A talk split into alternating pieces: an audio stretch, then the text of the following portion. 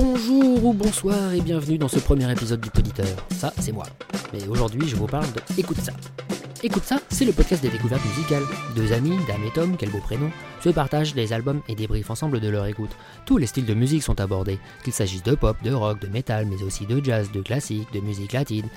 L'émission est animée par deux musiciens amateurs, nanani nanana. Bon, ça, c'est ce qu'on peut lire sur iTunes ou PodCloud, ou toute application de podcast, vu que c'est un peu leur description à eux qu'ils ont copié-collé un peu partout sans autre forme d'originalité. Or, de l'originalité, ils en ont les bougres. Donc, content de se faire découvrir l'un l'autre des albums plus ou moins connus, ils poussent leur truc à fond en allant chercher des choses que je ferais même pas écouter à un sourd.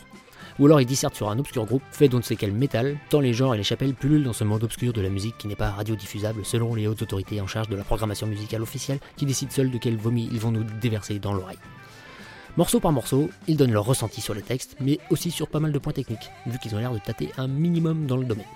Et ils nous donnent aussi pas mal d'anecdotes sur l'histoire des chansons ou de leur enregistrement, le tout sans être pédant ni assommant, ce qui est un peu balèze. Un peu comme deux potes qui t'expliqueraient dans les coulisses d'un truc que tu connais ou pas du tout et qui le rend encore plus attractif. Bref, ils parlent de musique quoi, on se comprend, et si ça vous gêne, bah c'est la même. Depuis novembre 2017, donc, ces deux gus enregistrent quasi hebdomadairement un format qui a subi quelques changements dont une rapide cure d'amaigrissement. Car si les premiers épisodes pèsent plus d'une heure, la balance indique désormais plutôt une grosse demi-heure avec quelques écarts tolérés pour cause de gourmandise. Comment ça, je fais du fat shaming audio? Personnellement, j'ai pas tout écouté, car je suis arrivé à la bourre, mais j'ai allègrement pioché dans tous les groupes qui m'intéressaient, ou, le cas échéant, dans les épisodes qui risquaient de me faire marrer.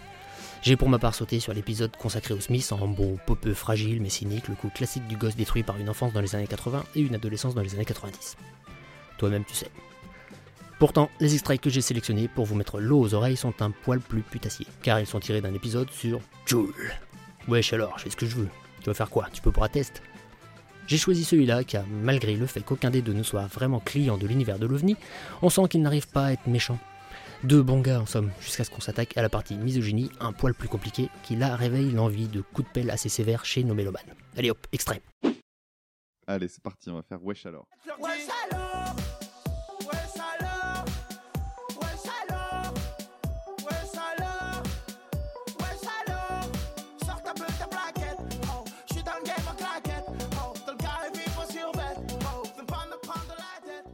Alors, donc le grand succès euh, wesh alors de Joule, Eh ben, euh, alors, wesh alors, comme on dit. eh ben, Ben, on reste sans voix. hein. on reste un peu sans voix, hein, tu vois. tu démarres pas. ou j'y vais? Tu vois, non, non, après toi, Damien, je, je t'en prie, vas-y, commence. Alors, j'ai noté plusieurs trucs. Euh, D'abord, euh, il y a un gros cut bien dégueulasse dans le premier couplet. Ah oui, bah, c'est la première chose que j'allais dire aussi, ouais, ouais, ouais, carrément. Ah putain, la vache. Alors attends, moi je me rends compte justement du phénomène inverse, c'est que j'ai l'impression qu'à certains moments les paroles n'ont absolument aucun sens. Je me demande même s'il connaît le sens de certains des mots qu'il utilise. Et bon, euh, je suis désolé de le dire comme ça, mais vraiment, c'est il y a à certains moments, on se demande pourquoi ce mot est là.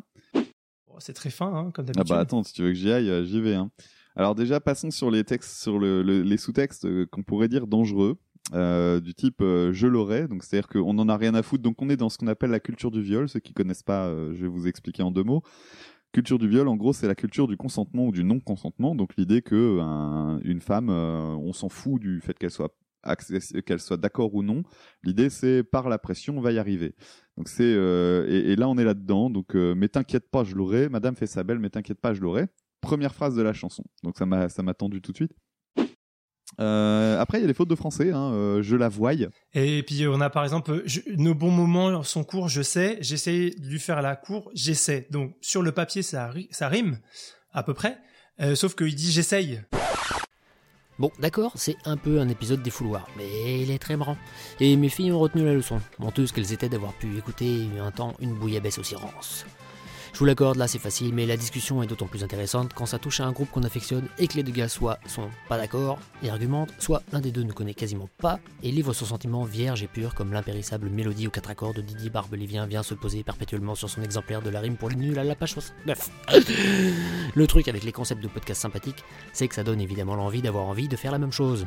Allez, chiche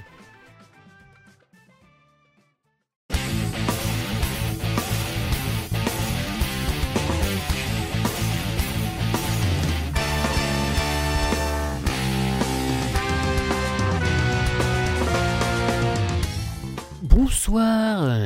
Oh bah tiens, j'ai pris le même générique qui explose les oreilles pour avoir une voix toute douce après. On pousse le concept vraiment loin. Bienvenue dans Écoute-moi donc ça. Euh, mon collègue n'est pas là, euh, vu que je suis un petit peu tout seul. Mais c'est pas grave, euh, je vais me débrouiller. Je vais aujourd'hui traiter de la suggestion d'un auditeur fidèle qui s'appelle Pierre, qui nous dit un de mes plus vieux souvenirs de concert. Euh, je devais avoir euh, 8 ou 10 ans, euh, et par la suite, euh, toutes les années qui ont suivi, j'ai appris par cœur euh, la discographie de cet artiste, et même aux toilettes, euh, je chantais à tue-tête. Ce qui m'a valu pas mal de moqueries de la part de ma famille, maintenant euh, j'assume. Voilà. Donc euh, je vous laisse découvrir euh, le morceau qui a marqué ma vie. Merci à toi Pierre pour ce partage. Euh, Allez, on écoute ça tout de suite. Tombe la neige, pas ce soir. Tombe la neige, et mon cœur s'habille de noir. Ce soyeux cortège,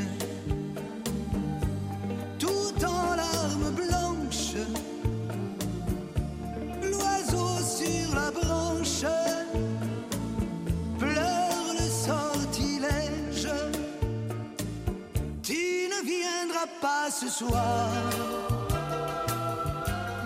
Bon bah voilà, merci Pierre euh, pour ce partage. Donc Tombe la neige euh, par euh, Adamo, Salvatore Adamo, hein, chanteur italo-belge francophone, ne doit pas être confondu avec Franck Alamo. C'est à peu près tout ce que nous dit Wikipédia. Sur Tombe la neige, qu'est-ce que je vais trouver? Euh, Tombe la neige, tombe la neige, chanson composée et chantée par Salvatore Adamo en 63. Cette section est vide, insuffisamment détaillée ou incom... ah, bah, pardon. Bon. Euh, alors si on écoute bien les paroles, euh, bah, c'est un peu le mec calsum qui se fait planter. Et du coup la neige tombe. Euh, bah, on va passer à la partie technique. Ça va être mieux. C'est le moment de la technique. Bon alors partie technique, bon bah on va dire que euh, il s'est pas trop foulé, hein, parce que à part qu'on n'arrive pas trop à lire les accords, euh, faut savoir euh, l'alphabet.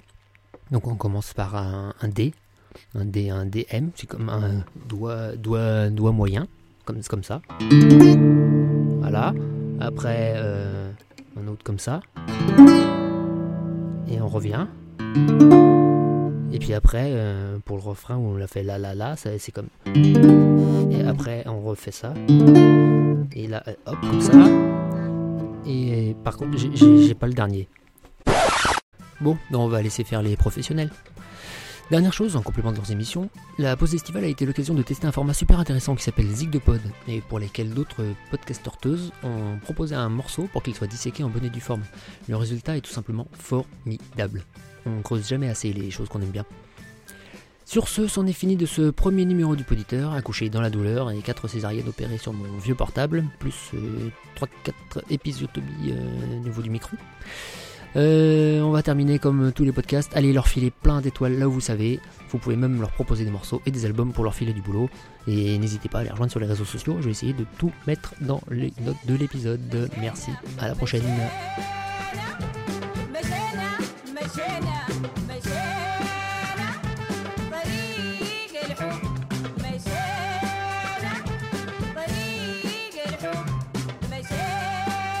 La vache, yes, oh yes Ouais, bravo.